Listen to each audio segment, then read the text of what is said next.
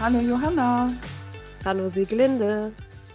Heute geht es um die Wirkfaktoren in der Kommunikation. Nämlich, um die äh, verschiedenen Sprecher und Sprecherinnen beschreiben zu können. Das war ja unser Ziel. Unsere Planung ist ja in den nächsten Folgen jeweils eine berühmte, prominente Person äh, so ja genau mal zu analysieren, also deren Sprechweise. Und dafür brauchen wir aber bestimmte Beschreibungsfaktoren. Und die ähm, wollen wir heute mal so ein bisschen vorstellen. Äh, da geht es natürlich ganz viel um die Stimme und ja, Stimme ist so ein Stichwort, Stimme und Erkältung. wir beide sind nämlich erkältet und unsere Stimmen klingen normalerweise ein bisschen anders. Aber wir nutzen das und möchten für alle die, die auch irgendwie im Moment erkältet sind, ob jetzt Corona oder nicht oder irgendwas dazwischen, äh, die einfach ja stimmlich belastet sind oder auch für die Zukunft mal, Dafür wollen wir ein paar Tipps geben. Was könnt ihr tun und was machen wir auch? Mehr oder weniger konsequent, um die Stimme wieder ans Laufen zu bekommen. Ja, es wird ja auch ganz viel in der Werbung gezeigt, was man machen mhm. sollte mhm. bei einer Erkältung oder welches neue Bonbon man äh, lutschen sollte. Mhm. Und da kann man allerdings auch einiges falsch machen, vor allen Dingen was die Stimme betrifft. Und das werden wir euch dann am Ende aber erzählen. Ja, und die Don'ts, also was bitte, bitte auf keinen Fall machen. Aber das dann zum Schluss. So, was gibt es denn für Wirkungsfaktoren? Einmal geht es um den ersten Eindruck. Also wenn wir uns äh, jemanden anhören, jemanden erleben, dann ist natürlich erstmal so ein allererster Eindruck da. Und dieser Eindruck ist natürlich total subjektiv. Also der hat mehr mit uns selber was zu tun als mit der Person. Und da gibt es auch keine festgelegten Begriffe, so in der Logopädie oder in der Sprachtherapie, sondern das ist wirklich dann sehr frei und sehr, ja, sehr persönlich beschrieben. Dann geht es um die Haltung, also die Körperhaltung. Wie je, hat jemand ähm, die Spannung im Körper? Wie hält er die aufrecht? Ist da genug Spannung da? Fehlt vielleicht auch Spannung? Also ist eher ein zusammengesackter äh, Oberkörper da, ne? die Schultern nach vorne fallen lassen. Ähm, ja, dann ist äh, eher wenig Spannung auch in der Stimme da und ist jemand aufgerichtet. Also ich kann ja im Stuhl äh, mit einem Rundrücken sitzen, dann rutscht sofort auch der Kopf nach vorne und ähm, ich kann aber auch sehr aufgerichtet sitzen. Das dynamische Sitzen wäre natürlich am besten, aber es geht ja jetzt hier um diese Wirkfaktoren. Welche Haltung? Wie ist die Körperspannung? Das wären so Punkte. Dann wird es um die Mimik gehen. Also hat jemand eine ausgeprägte Mimik äh, oder ist sie eher zurückhaltend? Auch das hat Auswirkungen auf die Deutlichkeit, auf die Sprechdeutlichkeit, auf die Artikulation, auf die Stimme natürlich. Und äh, die Gestik, die dürfen wir natürlich nicht vergessen. Die Gestik gehört auch dazu. Unterstreicht jemand mit seinen Handbewegungen, äh, wirklich deutlich das, was er sagen möchte, ist dadurch der Ausdruck stärker. Immer wenn wir ja eine sehr gute, passende Gestik und eine sehr ausdrucksstarke Mimik haben, hat das Auswirkungen auf die gesamte Spannung der Sprechmuskulatur und damit auch auf die Deutlichkeit des Sprechens und auf den Stimmklang. Dann ist noch ein Punkt die Blickgerichtetheit. Also wohin schaut ein Sprecher, eine Sprecherin? Ist es ein, äh, ja, ein hin und her äh, ja, blicken, nach oben rechts, oben links, oder hat jemand wirklich einen guten, zentrierten Blickkontakt, überhaupt Blickkontakt? Denn je nachdem, ob wir es uns eher so nach innen gerichtet, äh, so nach innen gerichtet schauen, wenn wir so sehr konzentriert sind oder nachdenken, hat das auch Auswirkungen auf die Stimme, weil die Stimme dann nicht nach vorne geschickt wird, so wie der Blick zum Gesprächspartner, wird auch dann die Stimme genau dahin äh, ja versucht zu bringen, sondern die bleibt dann vielleicht eher weiter zurück. Das ja. hat man auch öfter mal bei Vorträgen, mhm. wenn der Vortragende immer zu seinen Folien guckt. Ja. Dann hat man oft das Gefühl, der ist so in seiner Vortragswelt, der möchte das uns eigentlich gar nicht so richtig vortragen, sondern der macht das jetzt so für sich, der, der blubbert das so runter, ist vielleicht auch gar nicht richtig vorbereitet gewesen, deswegen muss er immer auf die Folien gucken mhm. oder guckt vielleicht auch ständig auf den Laptop, der vor ihm steht. Das ist was ganz anderes, wie wenn man äh, sich frei hinstellt und ins Publikum reinredet. Mhm. Und sich wirklich äh, vorstellt, auch die letzte, also die Person, die ganz, ganz hinten sitzt, hinten, geradeaus, rechts und links, aber auch, aber ganz weit hinten, da soll meine Stimme ankommen. Bis dahin soll sie klingen und das hat Auswirkungen. Ja, es geht natürlich auch noch um die Atmung. Ohne Atmung keine Stimme, die Sprechatmung. Wenn wir sprechen, dann müssen wir uns um das Atmen überhaupt keine Gedanken machen. Aber wir können auch falsch atmen. Das hat manchmal auch wirklich Stimmstörungen zur Folge. Wenn wir zum Beispiel längere Sätze machen und nie zwischendurch mal ja einfach stoppen oder einfach so dieses normale zu Luft kommen zulassen, sondern einfach weiterreden. Das mache ich jetzt mal. Ich rede noch weiter. Ich hole jetzt keine Luft. Ich mache keine Pause. Ich rede weiter, weiter. Jetzt komme ich lang langsam so in Atemnot. Meine Stimme wird auch ein bisschen, äh, ein bisschen dünner. Und jetzt, jetzt muss ich erstmal richtig Atem holen, sonst, äh, ja, sonst falle ich gleich um. Also dieses Überziehen der Atemmittellage, so nennt man das, das ist äh, nicht gut, weil man dann hochatmet und das belastet die Stimme. Ja, dadurch äh, verlagert sich natürlich auch diese, diese Angespanntheit in die, in diese Kehlkopfgegend, ne? Also in ein Schlüsselbein. Mhm. Und dadurch kommt dann auch so eine eher ja, knarrende, kratzige Stimme zustande. Mhm.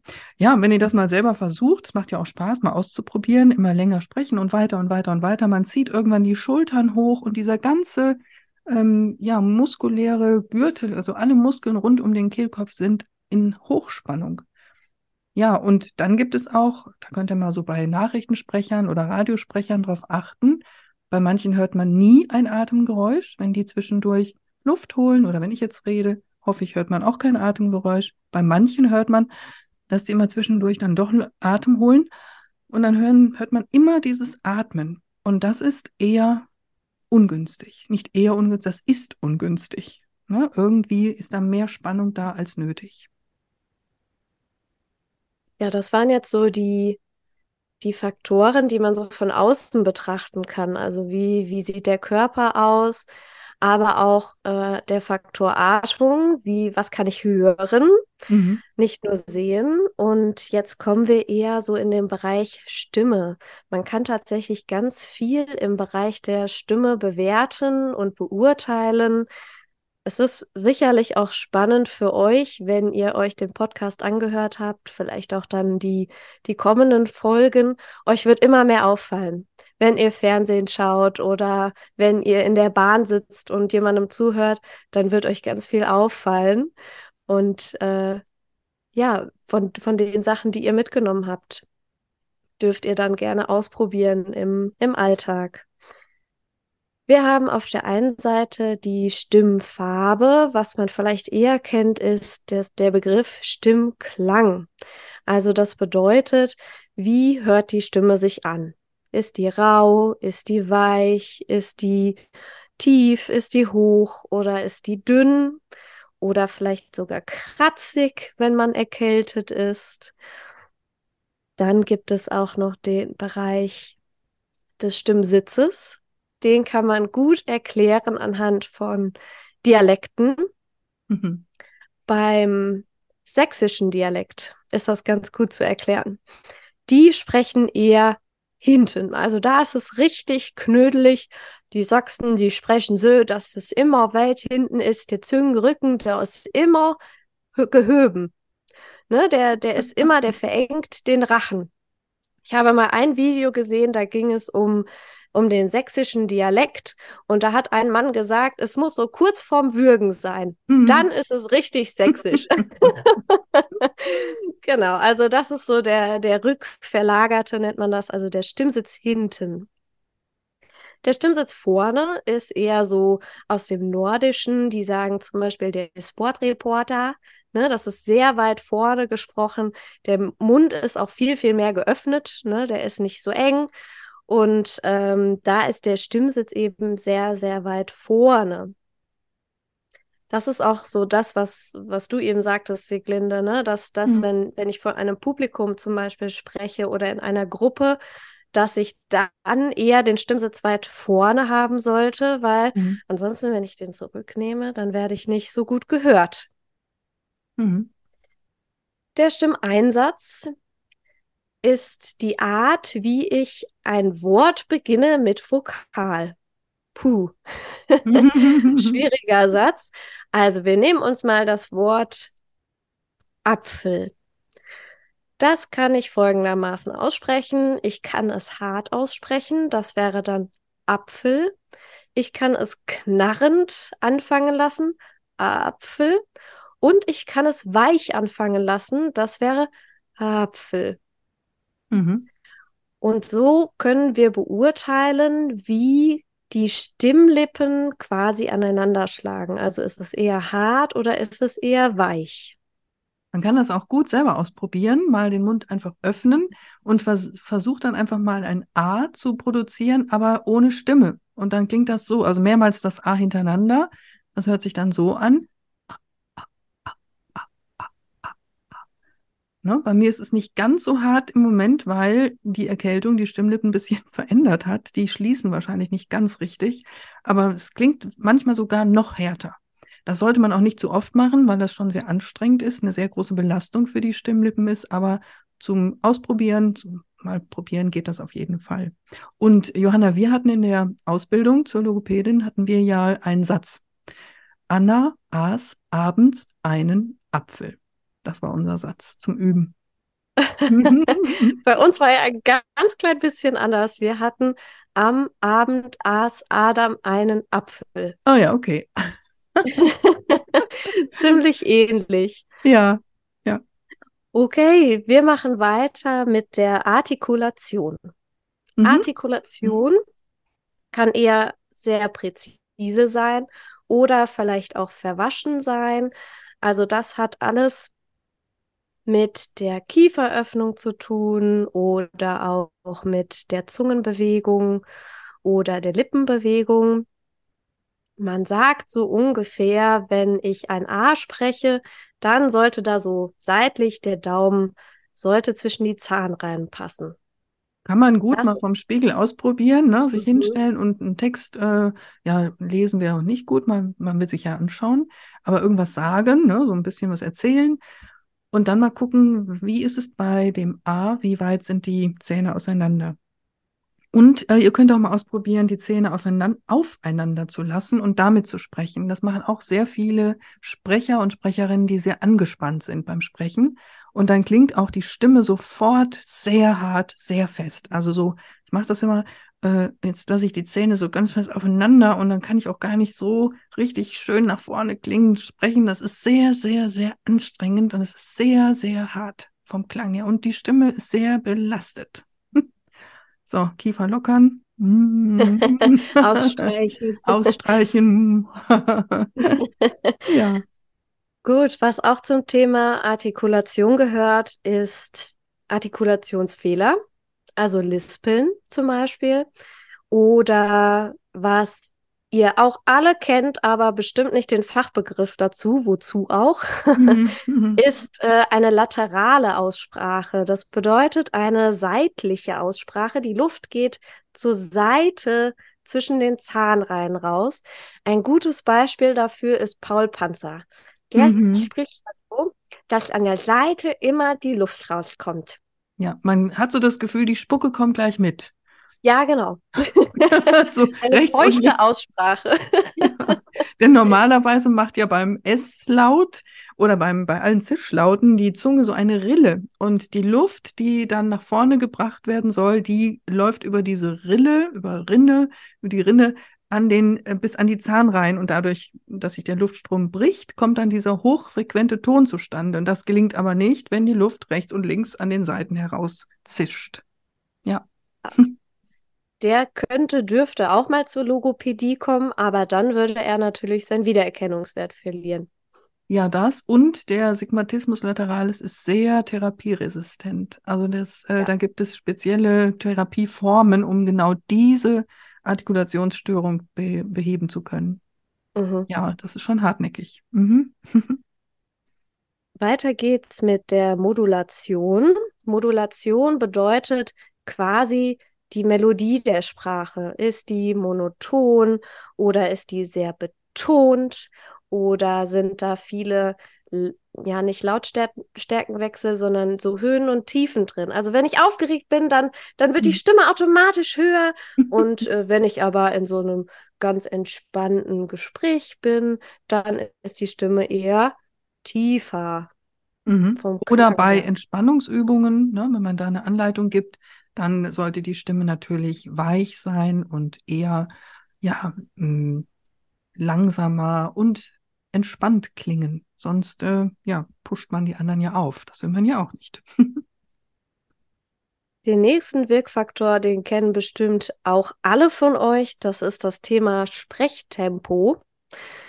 Da geht es darum, spricht jemand sehr, sehr schnell oder ist aufgeregt und er, er macht keinen Punkt, kein Komma, er ist ein- einfach unterwegs und möchte alles erzählen, ganz schnell. Mhm. Und dann kommt es eben auch zu dieser Hochatmung, was äh, du eben erzählt hast, das Mhm. Mhm. Und dann gibt es noch das Gegenteil. Es gibt noch ganz langsame Sprecher. Und was auch zum Thema Sprechtempo gehört, ist das Thema Pausen. Mhm. Genau.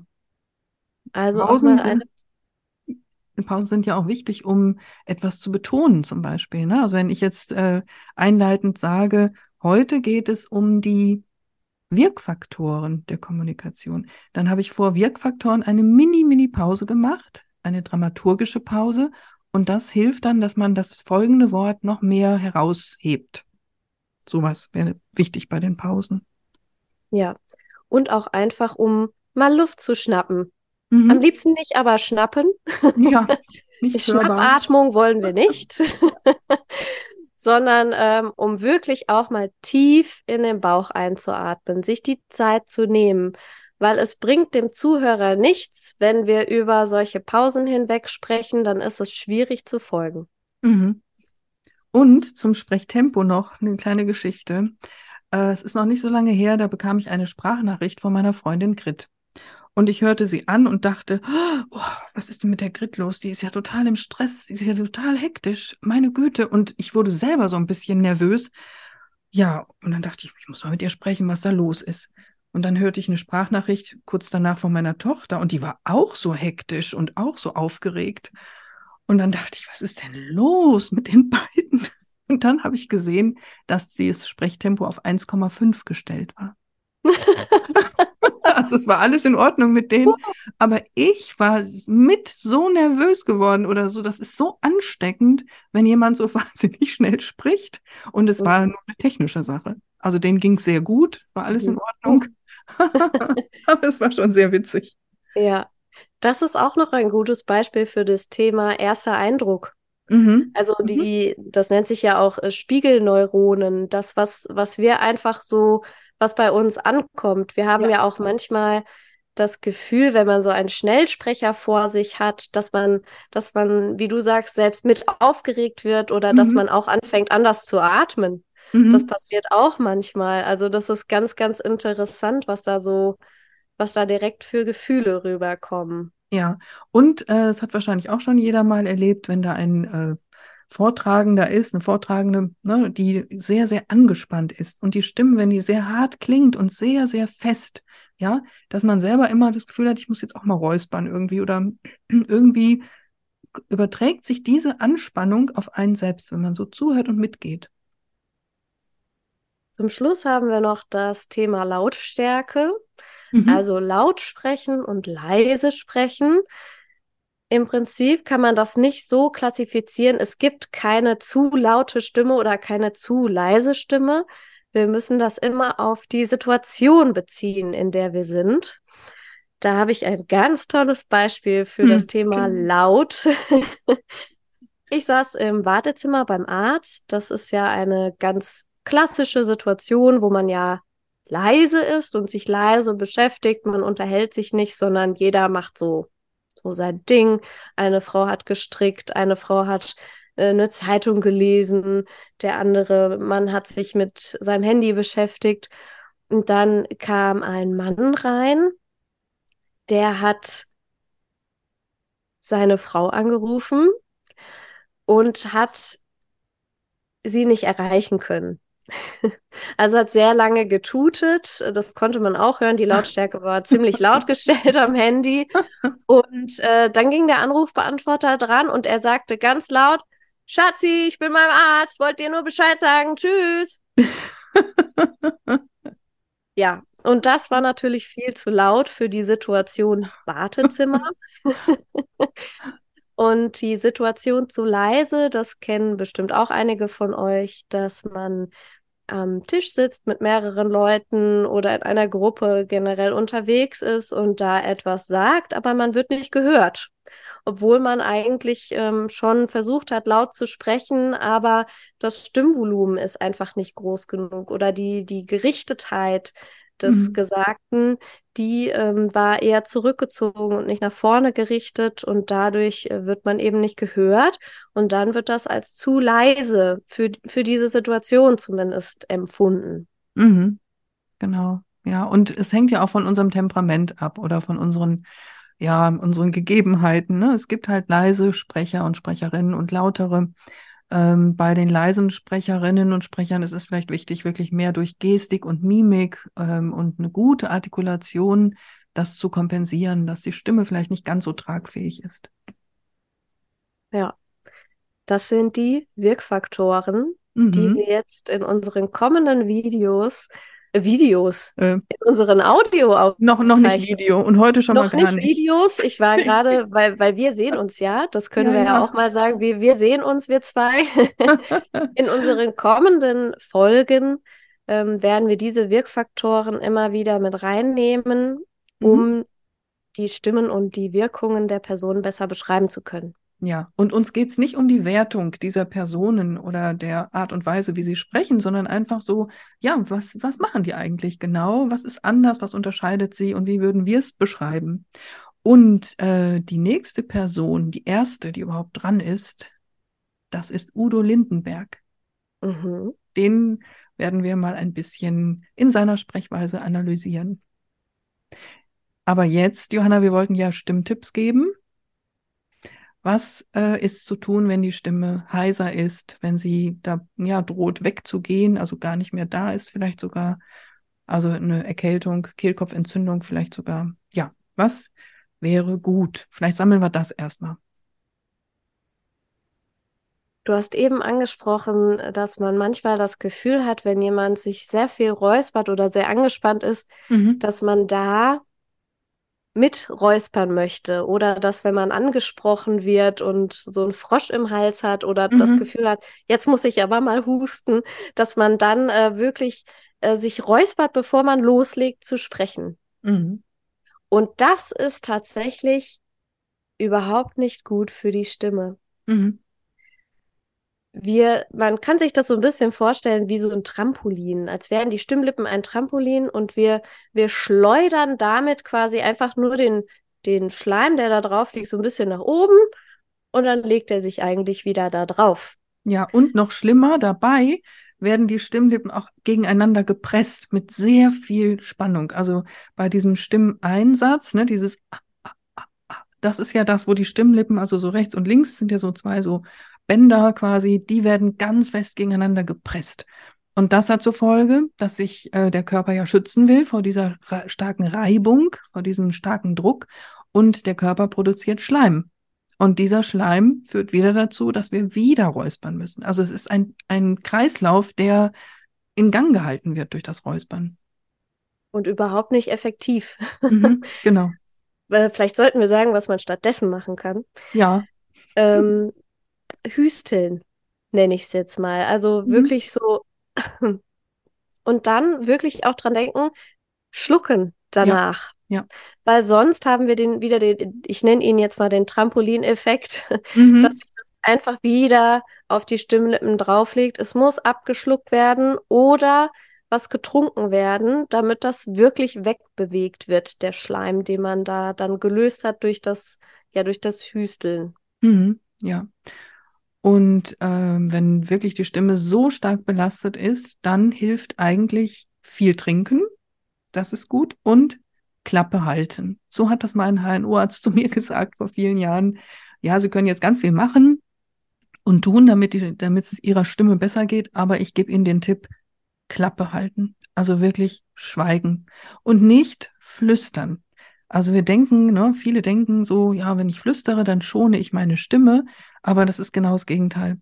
Flüstern bedeutet Hochleistungssport für die Stimmlippen. Also nicht flüstern, dann ist man eben mal still. Das ist dann furchtbar und schrecklich, aber das ist das Beste, was man dann in, wirklich in dem Moment tun kann für seine Stimme. Ja, und wenn man seiner Stimme noch was Gutes tun möchte, mhm. dann schaut man mal in die Werbung und dann sieht man da ganz viele Eukalyptusbonbons oder Minzbonbons, also alles, was so, ja, was so ein bisschen scharf ist, was so, so ein frische Gefühl im Mund macht. Vic Blau, Vic Blau. Ja, ja, das sind so die Klassiker oder diese grünen Eukalyptusbonbons. Mhm. Im Eukal. Mhm. Ja, ja, genau. Und die sind wirklich Gift für die Stimme, beziehungsweise für die Schleimhäute. Mhm.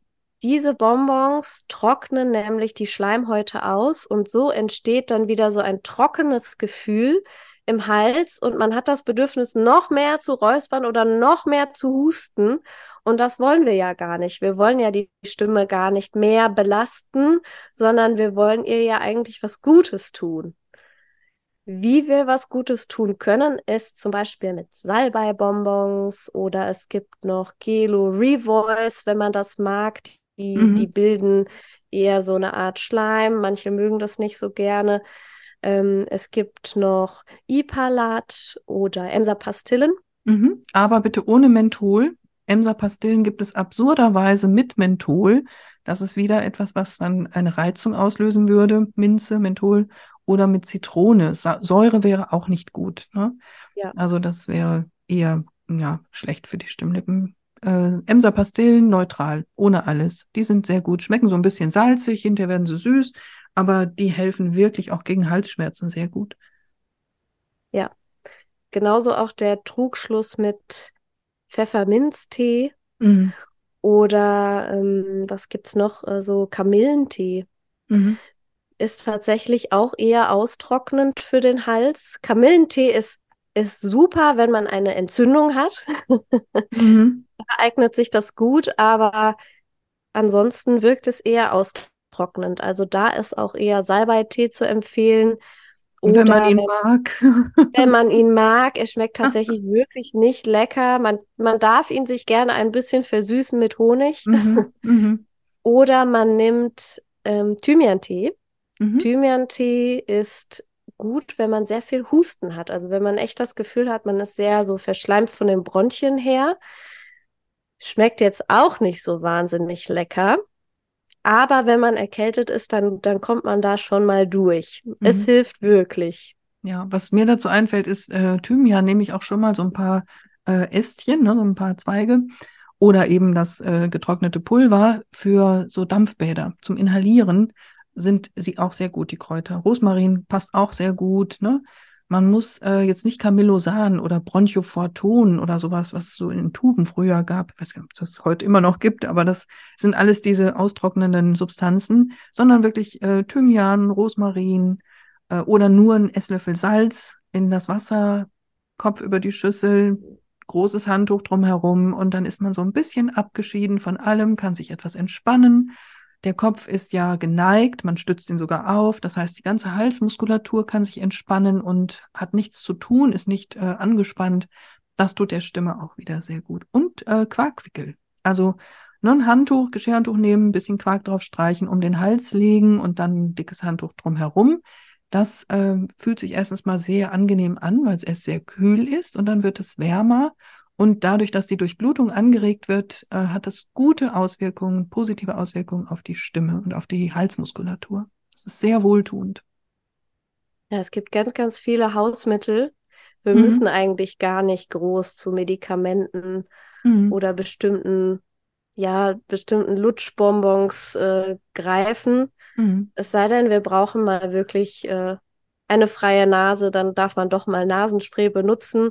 Mhm, genau. Muss man natürlich abwägen, trocknet auch aus nach einer Zeit, macht die Schleimhäute trocken, aber ja, gerade für nachts, ne, bevor man da mit offenem genau. Mund schläft und äh, dann wirklich der ganze Rachenbereich ausgetrocknet ist. Das ist auch unangenehm und ist dann auch wieder nicht gut für die Stimmlippen. Das sind ja so ganz feine Strukturen und das wäre dann eher schädlich. Ja, ich glaube, das Wichtigste haben wir gesagt, ne? Das könnt ihr tun. Ja. Also auf keinen Fall räuspern, auf keinen Fall scharfe Bonbons. Immer wenn ihr das Gefühl habt, jetzt ist der Hals frei, das war nicht gut. Das wirkt nur gut, aber ist nicht gut. Und wir hoffen, dass, äh, ja, dass niemand krank ist. Und für alle die, die krank sind, egal ob jetzt Erkältung oder Corona oder irgendwas dazwischen, gibt es ja auch, ne? komischerweise ist der Test vielleicht negativ, wie auch immer. Also alle, die krank sind, denen wünschen wir gute Besserung dass ihr bald wieder fit seid und dass ihr gut Acht gebt auf eure Stimme und ja, einfach jetzt vielleicht ein bisschen wisst, was ihr tun könnt und nicht tun solltet. okay, ich werde jetzt gleich, glaube ich, inhalieren. Ich werde mir jetzt gleich mal den Wasserkocher anstellen und meinen Kopf über eine große Schüssel legen und ein riesengroßes Handtuch darüber. Ich werde mir auch den Wasserkocher anmachen, ja. aber ich mache mir einen Salbeitee. Echt Salbeitee. Mhm. Mhm. Mit Honig. Mit Honig. Mit Honig. Gut. Sehr gut. Ja, wir sehen uns. Nein, wir, wir beide sehen uns. Wir machen das ja über Zoom, aber wir, wir alle hören uns dann. Und schön, dass du dabei warst, dass ihr dabei wart. Bis bald. Bis dahin. Tschüss, Johanna. Tschüss. Und tschüss, Siglinde. Tschüss.